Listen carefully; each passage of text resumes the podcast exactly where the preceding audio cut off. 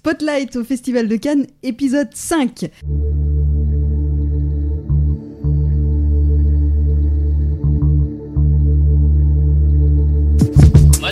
Parlons maintenant de cinéma. C'est un scandale Un scandale Scène 6, première. Action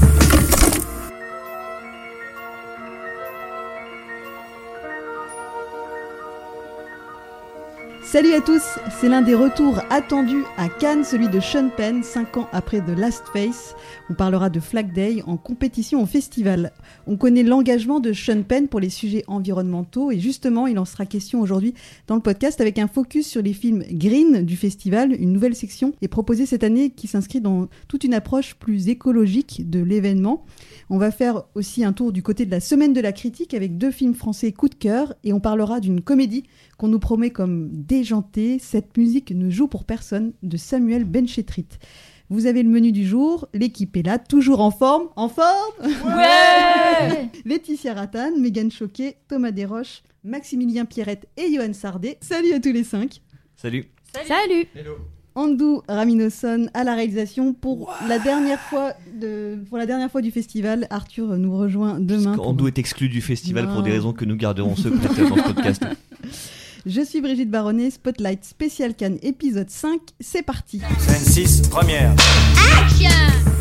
Sixième long métrage pour Sean Penn, Flag Day, le cinéaste qui avait reçu un accueil compliqué pour euh, The Last Face en 2016, revient dans l'arène de la compétition avec ce film tiré d'une histoire vraie, film dans lequel il joue aux côtés de sa fille.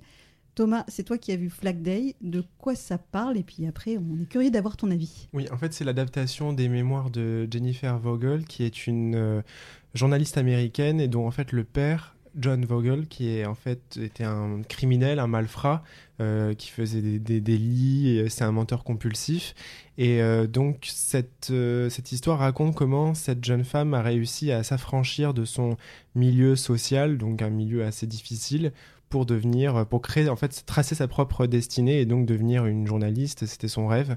Et, euh, le film traverse comme ça un peu trois décennies. On commence en, au milieu des années 70 pour finir en 1992, euh, parce que voilà, il y a une fin très précise. En fait, le, personnage de John Vogel est décédé, mais je n'expliquerai pas comment. Mais voilà, ça commence à ce moment-là. Et on suit en fait cette, euh, relation entre ce père et cette fille. Et euh, c'est un film moi qui m'a beaucoup plu.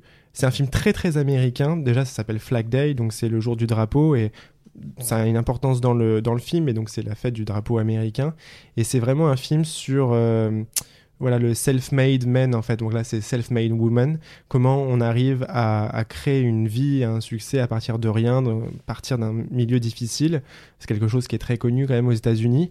Et, le film voilà, parle de, vraiment de ça. Et c'est- y a beaucoup de musique, euh, vraiment de, du folk, etc. C'est euh, Cat Power qui fait la musique et les images aussi. C'était vraiment dans la campagne américaine, c'est très rural. C'est tourné à la pellicule, donc c'est vraiment euh, c'est très beau. Il y a vraiment de- des plans très très très jolis. Quand on voit en fait euh, Dylan Penn, elle est vraiment géniale. Moi, je, l'ai- vraiment, elle m'a beaucoup plu, elle m'a beaucoup touché. Et en fait, on se dit que finalement, c'est assez logique euh, qu'il l'ait choisi elle pour faire le rôle. Il aurait pu prendre une autre actrice, c'est sûr, mais le fait que ça soit sa fille, je trouve que ça amène une autre dimension au film. Et, euh, et je trouve qu'aussi ça dit euh, le film dit quelque chose d'important sur euh, notre nature en fait. Est-ce qu'on change? Est-ce qu'on peut vraiment changer dans la vie? Est-ce que même quand on essaye de réparer des erreurs, on reste pas finalement la même personne? Et il y a une scène très belle où ils essayent de trouver du travail et il a voilà, il met un costume, il a une petite valise et tout, et en fait, il, il y arrive pas. Et ça, c'était une scène qui est très jolie parce que, en fait, il, comme s'il portait un déguisement, quoi. Et voilà, moi, c'est un film voilà, que j'aime beaucoup. Et euh, voilà, je, je sais pas du tout comment il va se faire euh, Oui, ce que te accueillir. demander parce que c'est- c'était très compliqué pour The Last Face. J'étais dans la salle euh, quand euh, il a été projeté à Cannes et je, je, je crois que je m'en souviendrai toute ma vie parce que vraiment dès les premières secondes, on, on a senti la catastrophe arriver. Le public, pas parce que moi je trouvais ça nul, mais parce que le public tout de suite a rejeté le film. C'était vraiment un rejet immédiat. Alors Ouais. bon, là, j'ai pas l'impression de, de ce que tu as dit et de ce que tu as vu à ta projection que c'est comme ça, mais, mais c'était vraiment compliqué The Last Face. C'était tellement compliqué qu'en fait, euh, ça a amené à un bouleversement du calendrier de- des projections à Cannes parce qu'avant, la presse voyait le film le matin ou la veille de la projection officielle. Et, euh, et là, en fait, vu que du coup, Sean Penn est quand même à monter les marches en faisant la tronche parce que, bon, c'est pas un grand déconneur de base, mais Mm. il savait déjà que son film s'était fait torpiller. Bah en fait Thierry Frémaux a dit maintenant moi je, veux plus d'équipe qui arrive euh, la boule au ventre euh, et donc en fait maintenant la presse découvre le film en même temps ou après Mm. La, la projection officielle donc ça ouais ça a eu quand même euh, des répercussions énormes ce, ce fiasco. Mais c'est vrai que moi, il m'a plu. Voilà, c'est un beau film sur le déterminisme euh, euh, social. Euh, on parlait justement, enfin, on parlera peut-être plus tard du Oui. transfuge de classe. C'est aussi un film là-dessus. Et euh, moi, c'est surtout elle en fait qui m'a qui m'a beaucoup euh, bluffé. Je l'ai trouvée euh, très bien. Et elle a une vraie euh, gueule aussi, pas Mhm. autant que son père, mais elle a un vrai visage qui, qui Elle marque. ressemble beaucoup à sa mère aussi, euh, Robin. Oui, C'est Robin White. ouais, Ouais, elle est ouais. vraiment très très belle. Ouais, Mm. donc euh, voilà, moi j'aime beaucoup euh, Flag Day. Flag Day de Sean Penn, donc qui sortira le 22 septembre.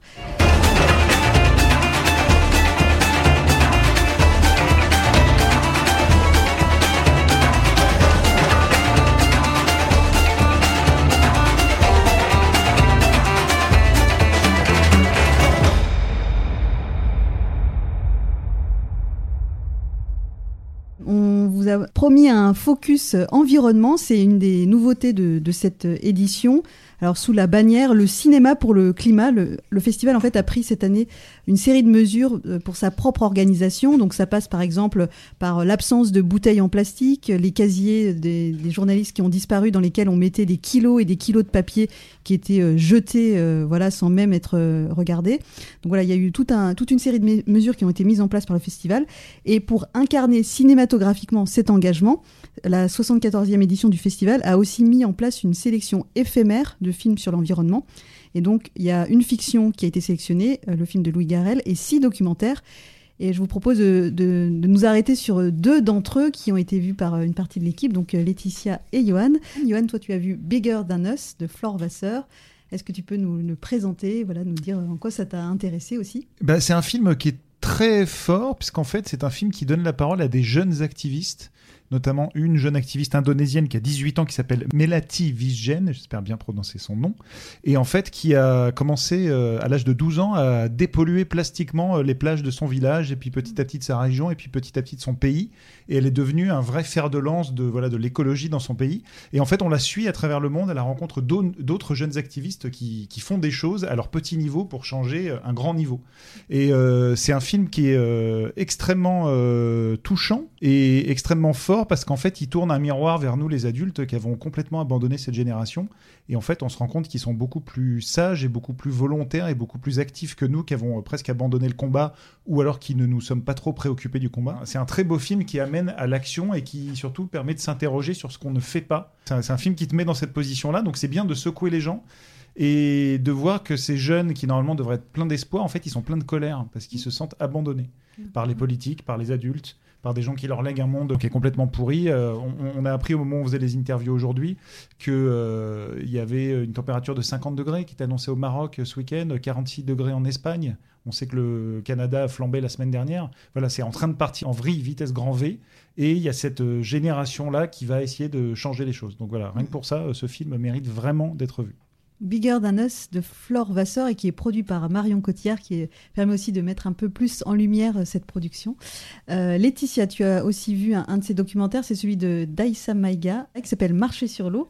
Euh, Est-ce que pareil, tu peux nous le présenter un petit peu et en quoi ça t'a ça t'a parlé, voilà, Oui, peut-être secoué aussi, comme Johan? Oui, alors c'est un documentaire en fait qui met euh, des visages sur les ravages du réchauffement climatique. Donc en fait, euh, Aïssa Maga suit les habitants d'un petit village du Niger qui se battent pour avoir accès à l'eau. Et donc on va voir que cha- chacun dans le village doit aller en fait euh, puiser, enfin euh, marcher des heures pour aller euh, puiser l'eau dont ils ont besoin. On se rend compte donc que les adultes et surtout les mamans doivent quitter aussi les enfants régulièrement dans l'année pour gagner leur vie. Euh, on voit des enfants qui restent bah, au sein du village bah, un petit peu assoiffés quand même, hein, voilà, et surtout euh, livrés à eux-mêmes et, euh, et qui essayent d'apprendre au sein de tout ça, au sein d'une classe improvisée. Donc ils essayent de, parfaire leur éducation. Et on comprend très vite, très très vite avec les, témoignages que ce sont, souvent les femmes et les, jeunes adolescentes qui vont puiser l'eau, qui vont se marcher des heures, comme je disais, pour aller puiser l'eau. Ce qui fait que ça met, bon, les femmes elles sont absentes du coup, et les, les adolescentes ne peuvent pas assister au cours, euh, enfin à la classe. Donc voilà, donc ça, pose tout de suite euh, ce, problème-là. euh, entre autres, voilà, donc c'est très très édifiant, c'est très prenant tout de suite, euh, voilà, surtout quand on sait que la terre sur laquelle ils habitent en fait euh, contient de l'eau. C'est juste qu'il faut euh, juste des un forage, enfin des forages pour euh, pour pouvoir la, récupérer. Donc euh, on suit leur combat pour obtenir un forage et qui résoudrait pas tout parce que voilà, ça, ça résoudrait pas tout, mais ça permettrait au moins aux enfants de ne plus marcher des heures, d'aller à l'école vraiment, d'avoir une vraie éducation et de boire de l'eau euh, saine. Donc euh, c'est assez, oui, ça réveille aussi euh, voilà, sur le gaspillage. Il y a une scène qui est très belle. où il y a un petit garçon qui est en train de se laver les mains et se laver le visage et, et sa mère l'en- l'engueule en lui disant mais tu, tu gaspilles de l'eau il est tout petit il est tellement mignon et en fait voilà c'est ça, ça nous remet enfin ça, nous, ça nous remet en question évidemment je trouve qu'Aïssa Meiga est très respectueuse dans tout ça, elle est pas du tout, elle a pas de voix off, elle pose sa caméra, elle, regarde. Alors il y a des plans très esthétiques où elle filme de très haut et tout, donc c'est, il y a des, moments où on sent vraiment la caméra, mais il y a des moments où on l'oublie euh, totalement et elle est, euh, elle est, euh, je sais pas, je trouve ça vraiment très simple comme elle a fait les choses et euh, c'est pas lourd quoi. Elle est, pas en train d'essayer de nous asséner quelque chose, elle, ne juge pas, enfin elle juge, mais je veux dire, on ne le sent pas. Et, euh, et voilà. Et on a, on suit également une, une jeune adolescente qui elle explique avec ses mots bah, tout ce qui est terrible à vivre dans tout ça et le fait de vivre sans ses parents, sans sa mère qui part, euh, qui part des, mois pour essayer de gagner sa vie. Donc euh, voilà, donc c'est des bouts de choux livrés à eux-mêmes et on voit leurs jeux, on voit leurs petites galères, on voit leur petite vie. c'est vraiment, c'est vraiment très beau. Et juste pour finir, elle aborde donc vraiment la problématique de l'éducation nécessaire pour s'en sortir, mais donc entravée par ce manque d'eau. Et, euh, elle nous rappelle, mais c'est encore une fois sans en faire des tonnes, à quel point, euh, enfin c'est un peu suggéré et dit même au début du documentaire, à quel point la façon dont nous on se comporte, euh, ça n'aide absolument pas évidemment à, tout ça et à quel point c'est néfaste pour, bah, l'autre côté de la planète. Quoi. Donc voilà, donc c'est, c'est, non, c'est vraiment très édifiant, c'est très bien. Et ce qui est intéressant, c'est que, pour, compléter ce que dit Laetitia, c'est, et je pense que ça va s'illustrer dans toute cette sélection de, films euh, pour le climat, c'est qu'en fait, euh, l'écologie ou alors les animaux ou alors l'éducation ne sont que des symptômes d'un même phénomène et d'un monde qu'on gère très très très très mal. Et donc en fait, ça va donner voilà plein de plein de visions et de fenêtres sur, sur ce qui va pas. Et euh, ce qu'il faut savoir, c'est que parmi les films, il y a notamment Animal de Cyril Dion qui avait été euh, révélé par euh, Demain, euh, co-réalisé avec Mélanie Laurent. Et en fait, ils ont publié une euh, tribune, voilà, euh, co-signée par tous les toutes les équipes des films pour le climat, où notamment ils demandent à ce que d'autres cinéastes s'emparent de ce sujet et amènent des nouvelles représentations du monde de demain. C'est-à-dire que dans leur tribune, c'est assez intéressant. Ils disent de la même façon que euh, la science-fiction a donné envie d'aller dans l'espace, que aujourd'hui des nouvelles représentations donnent plus de place aux femmes ou aux minorités ou à, plein d'autres choses. Et ben en fait, il faut que des cinéastes s'emparent de la question écologique pour montrer qu'un autre monde est possible. Et ils terminent en disant qu'on puisse réparer le monde. C'est-à-dire qu'on n'en est même plus à changer le monde, on en est juste à le réparer. Et euh, donc voilà, lisez cette tribune, elle est assez puissante. Et c'est bien que le, le Festival de Cannes puisse mettre ça en lumière et que nous, à notre petit niveau, on puisse, euh, on puisse aussi en parler. Je cite brièvement les autres documentaires de cette sélection. Euh, il y a d'abord une fiction, c'est La Croisade de Louis Garrel, sa nouvelle réalisation. Il y a également donc un documentaire indien qui s'appelle Invisible Demons, Animal de Cyril Dion que tu as évoqué, I Am So Sorry de Zhao Liang, documentaire chinois. Euh, et enfin, La Panthère des Neiges de Marie Amiguet, qui est en fait euh, un, un travail qu'elle a fait avec euh, le photographe Vincent Munier et euh, l'aventurier écrivain Sylvain Tesson. Ça a l'air euh, très beau, ça me fait très envie ce documentaire. Donc voilà, c'est assez varié. Et donc c'est une sélection éphémère, c'est la première fois que le festival fait ça. Et on avait envie de, de faire un petit coup de projecteur euh, sur cette euh, section qu'on peut appeler Green. Il faut que tu viennes à la boum de Jessica. On dit plus boum. On dit fête ou soirée. Pourquoi tu dis toujours gros? Tu trouves qu'on est gros? Sans transition, on va parler comédie. Il y en a une autre qui arrive un peu plus tard, toujours avec toi, Mégane, Les Amours d'Anaïs. Mais d'abord, on va s'arrêter sur euh, une comédie que tu nous as teasée en disant que ça t'avait fait penser à Dick Henneck. Donc, personnellement, ça m'intrigue beaucoup. Son titre, c'est Cette musique ne joue pour personne. Déjà, là aussi, le titre est intrigant. Et c'est réalisé par Samuel Benchetrit, qui faisait pas forcément de la grosse comédie avant, même s'il y avait quand même un peu d'humour. Euh, voilà. Est-ce que tu peux nous présenter ce projet qui, en plus, euh, a un casting, je crois, assez sympathique? Et puis voilà, dire en quoi ça t'a plu? Alors, euh, comédie, je pense que c'est trop euh, fort pour, euh, pour décrire ce film. C'est. C'est un film à part, c'est un film un peu décalé, mais comme Samuel Beckstreet a déjà fait auparavant, je pense notamment à Chien, qui avait un peu révélé aussi Vincent McCain. Et d'ailleurs, Vincent McCain fait une petite apparition dans, assez délicieuse dans Cette musique ne joue pour personne. Et donc, ouais, je vois pas ça vraiment comme une comédie, ou alors plus comme une. Une dramédie plutôt, plutôt dans ce sens-là, euh, très décalée, très euh, psychédélique. Et en fait, euh, tu parles du casting, et en fait, c'est vraiment la force de ce film. C'est un film très choral, avec des vies qui s'entremêlent comme ça, avec des gens qui n'ont absolument aucun rapport à la base. Et euh, donc, euh, enfin, pour, les, pour en citer quelques-uns, euh, on a Vanessa Paradis, on a Joe Star, on a François Damiens, euh, Ramsey. Enfin, c'est c'est assez éclectique. Bouli Lanners aussi, quand- que j'ai adoré dans la saison 2 d'Hippocrate, qui forme un duo incroyable avec Joe Star. Oui, oui. Avec Joe Star, ouais, ouais, ouais, ouais, ça, ça fonctionne très très bien les deux. Et donc, enfin, vraiment, ce casting, ça fait, ça fait des étincelles, ça fonctionne, ça fonctionne très très bien. Il y a Gustave Carverne aussi, pardon, j'ai oublié de le citer. Et en fait, si je disais Dick Neck euh, comme euh, inspiration, enfin qui m'est un peu venu quand j'ai vu ce film, c'est ce côté choral, c'est ce côté décalé, c'est ce côté euh, ouais des gens qui n'ont rien à voir au premier abord et qui vont par la force des choses ou par des grosses péripéties un peu un peu bizarres vont bah, vont s'entrechoquer et avancer ensemble finalement. Et il y a une part aussi un petit peu de mélancolie. En fait, c'est pour ça que je disais que c'était un peu un Dick Neck poétique. C'est parce qu'il y a une part vraiment de mélancolie parce que ces personnes-là, en fait, sont dans un milieu euh, assez pauvre, assez, assez austère, et ils, ils ont des vies qui sont vachement marquées par la violence. Et en fait, ils vont arriver à s'extraire de ça, de ce quotidien un peu violent, par l'art, par la poésie. Et donc, c'est à travers ça que les personnages vont réussir à avoir une autre vision de la vie et à changer un petit peu les choses. Et, euh, parce que, par exemple, Vanessa Paradis, elle va se lancer dans un, une sorte de, de, comédie musicale un peu bizarre avec Gustave Kerverne. Enfin, c'est, c'est vraiment très bizarre, mais Va- Vanessa Paradis, hilarante. Euh, elle est géniale dedans. Et euh, je trouve qu'il y a beaucoup d'humour, beaucoup de délicatesse dans le film. Et vraiment, je trouve que Ben Chetrit a réussi à offrir des rôles super beaux euh, à tout son casting. Il n'y en a pas un mieux que l'autre. Ils, ont, ils apportent tous quelque chose euh, dans ce film. Et euh, j'ai beaucoup aimé. C'est vraiment un, film. C'est une joyeuse comédie chorale avec un petit peu de, drame. Et vraiment, voilà, c'est- tout un tourbillon d'âmes qui ça arrive à se, à se réunir et à à s'accomplir dans la poésie et l'art. Et je trouvais ça très beau. Et, et les dialogues sont assez, assez sympathiques. Et, euh, et ouais, tu, en fait, quand je suis sortie, quand je suis ressortie du film, pardon, euh, à la projection, enfin, en fait, j'ai vu le film avant Cannes, j'étais euh, contente. En fait, c'est un film qui te met le sourire aux lèvres. C'est un film un peu feel good euh, finalement, et, et tu passes un très bon moment. Et, et ouais, c'est un, très joli film, vraiment très joli film. C'est pour que tu viennes à la bombe de Jessica Bah, je viens si vous me filez 1000 euros. La moitié avant, la moitié après. Tu m'as pris pour un débile, Hagrid C'est quoi un Hagrid C'est le gros dans Harry Potter. Cette musique ne joue pour personne de Samuel Benchetrit qui sortira le 29 septembre prochain. On va faire un petit détour par la semaine de la critique, section parallèle du festival qui met au premier plan les premiers et seconds longs métrages.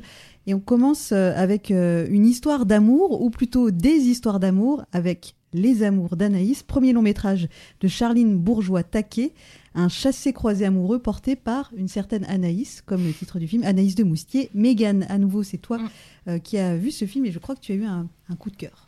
Oui, j'ai eu un joli petit coup de cœur pour Les Amours d'Anaïs. C'est euh, effectivement un film bien nommé pour Anaïs Desmoustiers, qui est une actrice que j'adore et qui, pour la, enfin là, est devenue vraiment incontournable dans le cinéma français. Enfin, euh, récemment, on l'avait vu dans La fille au bracelet, Gloria Mundi et euh, surtout Alice et le maire, qui lui avait valu euh, une nomination au César, euh, pour le César de la meilleure actrice. Et en fait, euh, on sent que la réalisatrice, qui avait déjà travaillé avec elle sur un court métrage, a fait ce film pour elle. On sent vraiment que c'est une ode à Anaïs, quoi, et à Anaïs Desmoustiers, qui est incroyable dans ce film. Vraiment, elle a, elle a quelque chose, cette actrice. Déjà, je la- je l'adore en temps normal, mais elle est vraiment solaire. Elle illumine le film, et en fait, c'est vraiment une femme, une jeune femme qui est paumée dans la vie, qui est totalement maladroite en amour. C'est paradoxal parce que elle, elle manie tellement bien les mots, elle arrive tellement bien à, dire ce qu'elle ressent, mais elle n'arrive pas à les mettre en pratique, à mettre en pratique ce qu'elle pense et ce qu'elle dit. Mais par contre, euh, ça, euh, dire ce qu'elle pense, il n'y a pas de souci, ça, ça sort euh, tout seul. Et, en fait, voilà, c'est l'histoire un peu d'une femme un peu ouais, perdue, mais qui va naviguer d'amant en amante. Euh, tout au long du film et, euh, et qui va vraiment se laisser porter par ses désirs en fait, par son envie de vivre, son envie d'aimer, même si elle pense que elle, elle mériterait peut-être pas d'être aimée. Et euh, c'est vraiment un propos que- qui m'a beaucoup touchée et, et j'ai trouvé ça super. Et en plus, elle est accompagnée de super acteurs, euh, de Denis Podalides et de, euh, et de Valéria Valeria Bruni Tedeschi, qui est incandescente dans ce film. Vraiment, elle est ouais, vraiment incandescente. Et, euh, et Anaïs et Desmoustiers est vraiment euh, solaire. Elle illumine tout. Et il y a beaucoup de malice dans ce film, en fait. Les, les dialogues font vraiment mouche. C'est vraiment, les acteurs se renvoient la balle. Et ça fonctionne très très bien. Et euh, pareil, j'ai passé un très joli moment devant ce film et je trouve que c'est une très belle, euh, très, très bel apport à la semaine de la critique. Et ce qui est amusant, c'est que ce film, il, il a des points de convergence avec deux autres films sélectionnés à Cannes, puisque euh, dans Tromperie d'Arnaud Desplechin, euh, Denis Podalides est l'amant de Léa Seydoux. Donc euh, voilà, les- Denis Podalides est convoité par toutes les femmes. Et Valéria Pourvini Tedeschi est elle aussi convoitée par toutes les femmes, puisque elle a, je crois, comprendre une relation avec Anaïs de Moussier dans ce film. Et elle a une relation avec, avec Marina Foïs dans La Fracture. Donc voilà, c'est c'est amusant de voir comme les castings se Mm. croisent. Et euh, voilà, donc c'est un petit, une, une petite chose que je voulais pointer. Et euh, si voilà, ça vous a mis l'eau à la bouche, euh, Les Amours d'Anaïs, ça sortira le 15 septembre prochain. Toujours à la semaine de la critique, un, film qui a un sujet troublant, voilà, qu'on a vu ensemble avec Thomas. Ça s'appelle euh, Petite Nature. Euh, ça raconte l'obsession d'un jeune garçon pour euh, son maître d'école. Un film délicat et subver- subversif à la fois. Oui, c'est ce qu'a réussi à faire Samuel Tace, qui s'empare brillamment de ce sujet complexe et à risque.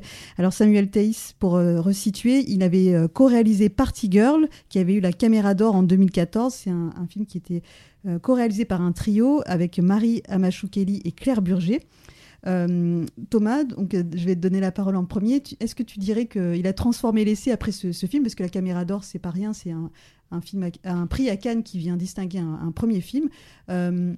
Est-ce que voilà, tu as, tu as été séduit, si on peut dire, par ce film, puisqu'il est aussi question de, séduction? Mm. Je pense que c'est ça sera l'un de mes coups de cœur de, Cannes, parce que c'est un film très étrange en fait. C'est un sujet qui est très difficile, où on peut vraiment tomber dans quelque chose de polémique, et il arrive à transformer le, le sujet en quelque chose de beau et de d'attendrissant en fait. Donc c'est l'histoire de, de Johnny qui a 10 ans dans le film, et en fait voilà, il vient d'une famille un peu voilà, compliquée, c'est, sa mère euh, est illettrée, et en fait il, elle travaille dans un bureau de tabac à la frontière euh, allemande, c'est bien ça, si, je ne me dis pas de bêtises. Oui, c'est ça. Enfin, c'est euh, la frontière du Luxembourg et de l'Allemagne. Enfin, voilà, Voilà. c'est ceux qui vont traverser la frontière pour payer leur, leur clope moins cher. Voilà, c'est ça. Et en fait, elle, voilà, donc c'est une femme qui, qui fait un peu comme elle peut aussi, mais voilà, qui ramène beaucoup d'hommes à la maison et et c'est lui qui en fait qui s'occupe de sa sœur en fait. Et donc il a 10 ans, mais quand on regarde le film, on a l'impression qu'il en a 15, 17. Pas parce qu'il fait euh, grand, mais parce que il fait tout en fait euh, chez lui. Et quand il rencontre ce professeur, forcément, il projette énormément de choses sur lui. Et puis le film avance et en fait, on sent qu'il a voilà qu'il a quelque chose en fait euh, envers cet adulte. Et puis bon après je voilà je dévoile pas le reste parce que il y a une scène euh, très importante dans le film où euh, moi j'étais dans la salle et les gens enfin on sentait qu'il y a eu une vraie réaction en fait et les gens se sont mis à rire mais c'était pas un rire de, comédie c'était un rire de très très gêné où les gens savaient pas comment se réagir en fait tout simplement. Mais bon moi c'est ce que je pense que c'est ce que le réalisateur souhaitait faire et je pense que c'est ça a marché. C'est pas un film sur euh, on parle pas de comment dire de d'un enfant qui tombe amoureux d'un adulte etc c'est pas de l'amour vraiment. C'est voilà comme je l'ai dit une projection et un enfant qui est malheureux dans sa vie qui euh, n'est pas satisfait et qui veut fuir quelque chose. Et voilà il voit dans cet homme euh, une issue et euh, la possibilité d'être quelqu'un d'autre d'être d'aller dans les musées de de savoir lire de savoir écrire.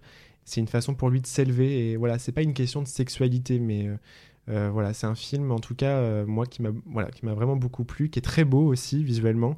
C'est Antoine Reinhardt qui joue le, le professeur et On avait a- vu dans 120 battements par minute et qui jouait Oui. dans la vie scolaire déjà un professeur, mais, Oui, c'est vrai. mais, euh, en, en comédie. là. et euh, sa femme est jouée par Isa Higelin et voilà et ce petit garçon donc il s'appelle Alyosha Reinhardt euh, pardon. Reinert, ouais. Reinert, hein. Euh, et euh, il, a, il avait 11 ans en fait à l'époque du tournage, il en a 13 aujourd'hui, on l'a rencontré ce matin, on dirait une rockstar. Il a, Ah En fait c'est un, un petit garçon qui a les cheveux longs euh, et blonds, mais un blond mais éclatant. Et, euh, euh, oui, voilà, c'est ça. C'est ça. Et en fait, euh, il est incroyable dans le film. Enfin, je peux pas croire qu'en fait on puisse jouer ça à 11 ans. Euh, c'est bluffant. Enfin, je sais pas ce que tu Ouais, peux. ouais, euh, bah, et puis euh, de le rencontrer, c'était marrant parce que je lui ai même fait la réflexion pendant l'interview. Je lui ai dit, on dirait que ça fait 10 ans que tu donnes des interviews, tellement tu es à l'aise. Et il parlait tellement bien du film, c'était impressionnant, une, une très grande maturité. Mm. Et, euh, et c'est vrai que je pense qu'il fa- il fallait une certaine maturité pour jouer un rôle comme celui-là, d'autant plus qu'il savait pertinemment ce qu'il jouait. C'est pas euh, Mm. le, le réalisateur qui l'a manipulé en lui disant tu fais ça, mais sans lui expliquer pourquoi. Et donc euh, voilà, il a vraiment beaucoup de recul sur ce qu'il a fait. Et c'est vrai que c'est en fait c'est bien parce que c'est un film qui donne à réfléchir aussi et qui bah, trouve aussi un, un écho avec euh, tout, tout ce qu'on lit, tout ce qu'on entend, surtout tout ce qui touche au consentement et tout ça. Alors, voilà, ça, il y a un écho avec tout ça. Mais c'est un film piège aussi. Il faut pas se laisser piéger par. euh, voilà, je sais. Enfin, j'ai un peu peur que quand le film sorte, que les gens euh, qui ne l'ont pas vu, parce que c'est tout le temps le cas de toute façon, que les gens s'attaquent à ce film pour son sujet. C'est un film où il faut pas se laisser piéger par le sujet. Il faut euh, le voir et comprendre en fait ce qu'il y a derrière et ce qu'il veut dire par là. C'est pas une séduction. a- C'est pas une histoire de séduction. C'est une histoire d'un enfant qui est malheureux et qui veut aller ailleurs. Et Mm. c'est un film euh, important, moi, je Et trouve. puis euh, Antoine Reinhardt, c'est vraiment super aussi dans ce film. On va, on va le souligner un- dans un rôle un peu différent où il est beaucoup plus euh, sexy. Enfin, non pas qu'il soit Pas sexy, euh, ouais, mais non, il a peut-être pas euh, sexy, mais ouais, plus, ouais, plus oui. c'est un- mis en valeur. Ouais, charmant, charmant, très très charmant dans le film. Non, Ouais, ouais, ouais, troublant. Mais en tout cas, voilà, il faut aussi le voir pour ça si vous avez, si vous aimez ce que fait cet acteur qui fait des, des bons choix. On, on évoquait Alice Le Maire dans lequel il jouait aussi. Donc, alors, par contre, il va falloir patienter longtemps pour voir ce film puisqu'il sort seulement en février 2022. Donc voilà, c'est encore, euh, encore pas mal de temps. Euh, on a déjà presque terminé l'émission, mais comme, comme hier, on vous propose un peu la formule speed dating parce qu'on a plein plein de films à évoquer et on n'a pas forcément le temps pour tous euh, les évoquer en longueur. Euh, donc on en a gardé quatre pour aujourd'hui et on va commencer avec euh, toi, Max. Tu as vu un des films de la compétition. Euh, alors je, je te laisse dire le titre et le nom du réalisateur parce que je, voilà, je serais bien. euh, Ah, le titre c'est facile parce que c'est en fait c'est Compartiment 6 euh, réalisé par Yo Kosmanen qui est un réalisateur finlandais. C'est la première fois qu'il vient en compétition et euh, on- il avait fait notamment le film Olimaki qui était qui avait fait pas mal de, de bruit. Là en fait c'est l'histoire d'une jeune finlandaise qui part en Russie pour étudier les les pétroglyphes, c'est-à-dire les dessins sur des pierres. Donc en fait en fait c'est un voyage en train où elle laisse quasiment toute sa vie derrière- elle. Et euh, puis en fait, elle va rencontrer une personne qui, au premier abord, est complètement son opposé, puis forcément le trajet va un peu les, rapprocher. C'est un film que j'ai trouvé très mignon, que j'ai trouvé très feel good aussi. Euh, Il a été pas mal applaudi, je pense, que parce que les gens ont, aimé cette, cette tendresse. Après, je suis pas totalement rentré dedans. Je sais pas si c'est moi ou euh, si c'est parce que peut-être le film il lui manque quelque chose. J'ai l'impression en voyant les réactions sur Twitter que globalement, pas mal de gens trouvent ça gentil mais anecdotique. Mais euh, c'est un, c'est un joli petit film qui est vraiment qui est assez simple en fait, qui est assez touchant, qui est assez doux. Et puis en plus, si vous aimez Voyage Voyage de Desireless, bah, vous l'entendez au moins deux fois dans la BO. C'est vrai Ah ouais, putain, on l'entend bien, Ah je peux ouais dire. C'est pas banal. Ah non, donc je vais l'avoir dans la tête pendant 2-3 jours facilement. Ah ouais. Donc euh, Ah ouais. voilà. Ok, bon. Bon, c'est bien Desireless. Elle est internationale. Mais voilà. Euh, on enchaîne avec un autre film euh, en mode express. Euh, Megan, tu as vu Mothering Sunday, qui est euh, le nouveau long métrage d'Eva Husson. Donc, elle était venue à Cannes avec Les Filles du Soleil. Comme pour Sean Penn, ça a été un petit peu compliqué pour elle. Elle avait aussi fait un très beau premier long métrage qui s'appelle Bang Gang, qu'on vous conseille. Et là, c'est donc son troisième long métrage tourné en, en langue anglaise, donc Mothering Sunday, que tu as vu, Megan, et tu as une minute pour nous convaincre. Alors pour moi c'est un retour réussi pour Eva Husson. J'avais adoré euh, Bang Gang et c'est vrai que Les Filles du Soleil étaient un petit peu moins, euh, un peu plus passé à la trappe pour moi. Euh, mais en fait j'ai adoré ce film parce que euh, je suis très friande des histoires britanniques. Là c'est un film d'époque, on est dans les années 30 et le casting est incroyable. Enfin pour moi c'était vendu d'a- d'avance. Il y avait, il y a Josh O'Connor, Odessa Young, Colin Firth et Olivia Colman pour ne citer que. Déjà ça vend du rêve. Et en fait, on suit l'ascension d'une jeune femme qui s'appelle Jane Fairchild, qui est une bonne en fait d'une famille d'aristocrates. Et euh, en fait, son amant, c'est un fils d'un- d'une famille voisine de, l'aristocratie euh, britannique. Et en fait, euh, le film va suivre tout son cheminement pour s'extraire en fait de sa condition de bonne. Et en fait, elle va réussir à s'extraire de ça grâce à la littérature et à l'écriture. Et j'ai trouvé ça vraiment passionnant. En fait, le film est magnifique. Le film est beau, l'esthétique est belle. C'est un peu contemplatif. Je trouve qu'Eva Husson filme très bien les corps. Il y a du full frontal pour ceux que ça intéresse. Et surtout aussi, j'ai trouvé que le montage était incroyable. Le montage d'Emilie Orsini qui fait un, tra- un- un travail incroyable. Donc euh, j'ai trouvé ce film très beau, très épuré. Je pense que ça peut ennuyer, certains euh, dans la salle, mais euh, il faut aimer ce genre de, parti pris et moi j'ai aimé. Max, je me tourne à nouveau vers toi. Tu as vu un film qui s'appelle Orange sanguine, euh, qui était présenté en séance de minuit. Euh, à nouveau, voilà, tu as une minute pour nous, donner envie. Ouais, c'est la première séance de minuit du festival qui a cette année trois séances de minuit françaises. Donc c'est un film réalisé par Jean-Christophe Meurice. Euh, à pitcher, c'est pas évident. Je pense que je vais résumer ça en disant que c'est un immense jeu de massacre en fait qui tape sur vraiment tout le monde, c'est-à-dire la, politique, les médias, les jeunes, les seniors. Genre vraiment tout le monde y passe. c'est un, c'est vraiment un, jeu, jeu de massacre qui s'éparpille un peu hein, par moment parce que c'est un film choral en fait tu passes d'un segment à l'autre même si des personnages sont amenés à se croiser.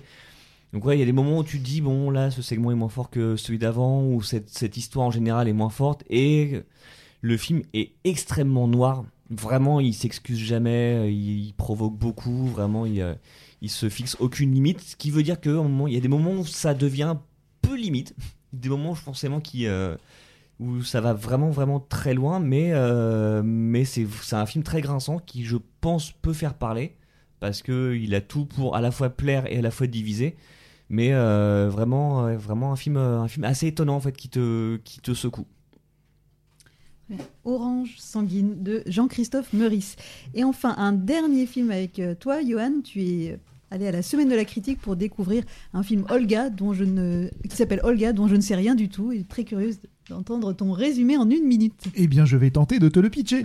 Euh, c'est donc un film euh, suisse-ukrainien-français signé Eli Grapp. Et en fait, l'histoire est euh, assez intéressante puisque ça raconte le parcours d'une jeune gymnaste qui va rejoindre l'équipe nationale ukrainienne. Sa mère est journaliste plutôt engagée.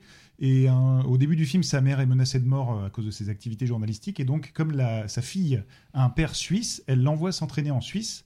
Et donc, euh, la fille est tentée de prendre la nationalité suisse. Et elle entame ça pour rejoindre l'équipe nationale suisse de gymnastique pour rejoindre l'euro, sauf que pendant ce temps-là éclatent en Ukraine les éléments de Maïdan, de la place Maïdan, la révolution ukrainienne. Et donc en fait c'est un coming of age un peu politique avec quelqu'un qui soit suit son chemin personnel pour réussir dans la gymnastique et renonce à ce qu'elle est et à sa nationalité, soit retourne là-bas pour se battre. C'est tous les tiraillements euh, de, de cette jeune personne et c'est assez intéressant et c'est porté par euh, Anastasia Boudiashkina, euh, qui est une vraie gymnaste de la réserve ukrainienne et, et qui s'en sort plutôt bien dans un rôle qui est pas facile et c'est uniquement centré sur elle et c'est voilà, un portrait de jeune femme très réussi.